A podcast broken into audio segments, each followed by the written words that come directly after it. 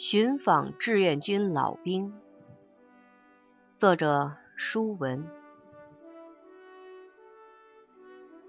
在瑟瑟的寒风中，我怀着敬仰之情，开始了寻访之旅。走进曾经的志愿军老兵，用心去倾听他们对抗美援朝的动情回忆，用眼睛去捕捉他们身上依存的青春风采。和他们近距离的接触，让我领略了英雄的壮志情怀，感受到他们对祖国的忠诚，对人民的热爱。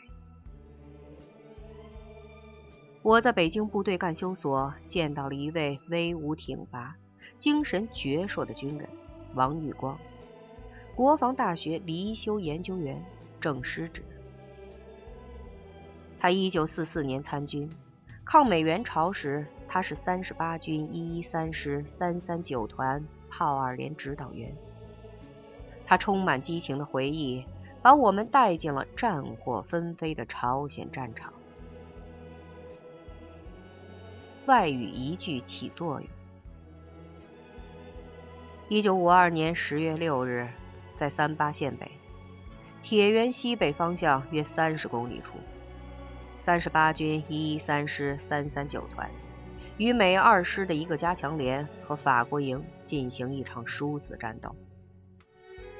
攻击开始后，首先攻上主峰的是九连，连长辛立生和指导员胡寿山带领全连打得英勇顽强。二连班长刘云松踩上地雷后要大家躲开，而他一跃而起，双腿当即被炸断，鲜血淋漓。三营教导员彭清晨亲自抱起炸药包冲上去炸毁敌人的碉堡。三三九团撤回后，干部战士从上到下都不服气，决心调整部署，你再做第二次攻击。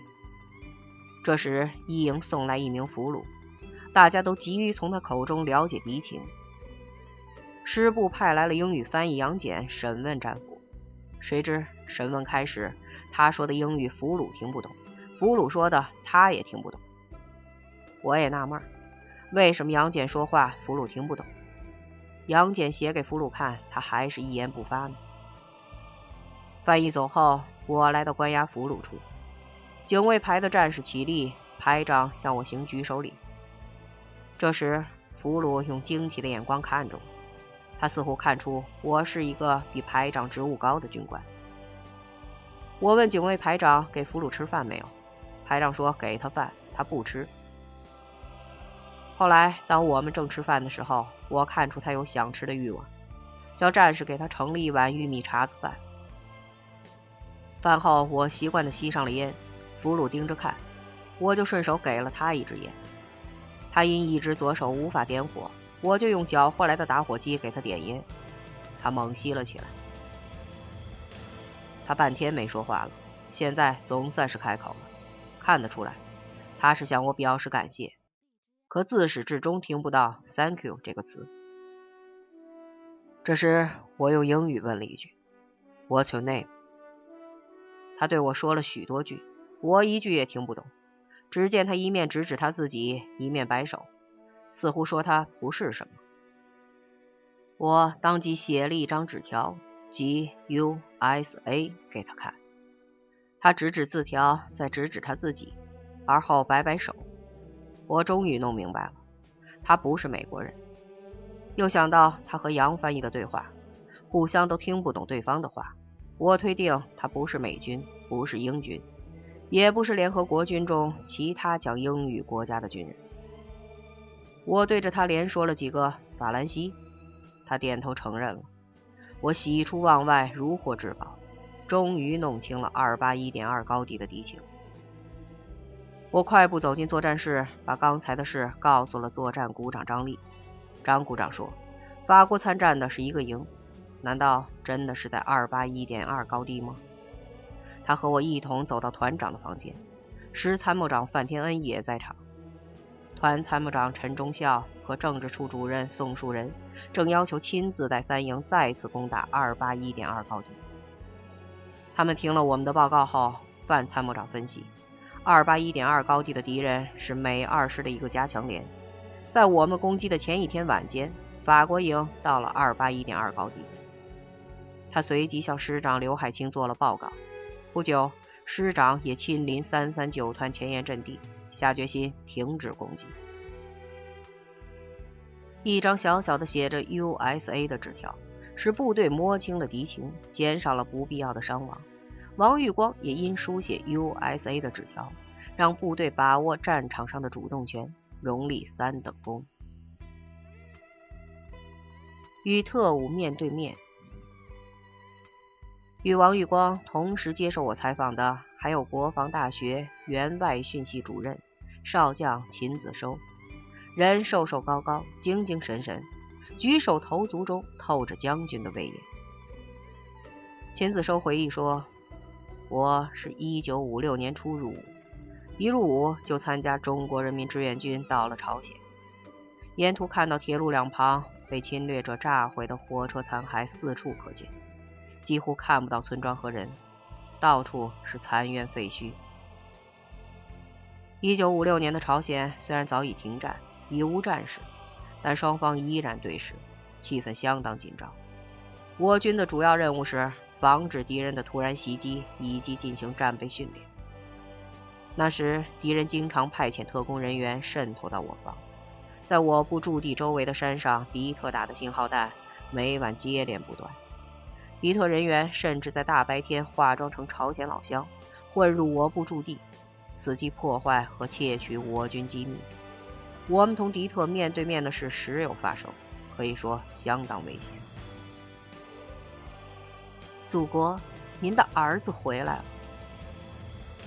一九五八年初的一天早上，我们正在操场吃饭，这时从广播里传来了我国政府决定。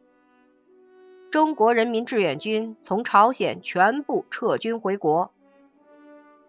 我们在听这一庄严声明时，都屏住呼吸，全场鸦雀无声。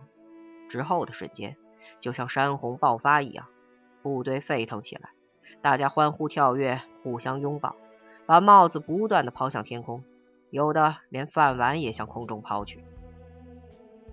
五月的一天，我们终于登上了回国的列车。沿途的停车站都有朝鲜当地的领导和群众欢送我们。我有幸作为代表团的成员参加了各点的欢送仪式。列车驶入新义州时正值拂晓，我们所有的志愿军都端坐在车厢里，等待着盼望已久的跨入祖国大地的那一神圣时刻。不一会儿，列车徐徐驶进鸭绿江大桥。这时，从广播里传来了震撼人肺腑的声音：“祖国，您的儿子回来了。”这句话刚落，我们所有志愿军官兵的热泪唰的流了下来，个个泪流满面，无法抑制。遗嘱：当我来到保定三十八军干休所的时候，才知道来迟了。老志愿军原三十八军一一三师副政委刘玉堂早已离开我们多年了。走进他的卧室，一种极端的肃穆凝结在每一立方厘米的空气中。他的遗孀赵冲和长女刘卫、幺儿刘宁告诉我，他们很少听爸爸说他在朝鲜战场的故事。现在阴阳两隔，想听也听不到了。他留给我们的只有中国人民解放军中南军区第四野战军、中华人民共和国、朝鲜民主主义共和国颁发的各种立功勋章、获奖证书，以及一份留给子女的遗嘱。刘卫、刘涛、刘阿维、刘宁，这次体检发现我右肺部占位性病变。是我没有料到的。我很清楚，做切除手术，我的年龄和身体是否能承受。因此，手术前把抢到的几件事写下来。我十八岁，一九四五年，参加了共产党领导的革命，当年就加入了中国共产党，跟随部队转战东北、华北、中南，直到全国解放。一九五零年参加志愿军赴朝参战，一九五三年底回国。一九五四年后，部队进入和平时期，我始终以共产党员的标准严格要求自己，努力工作。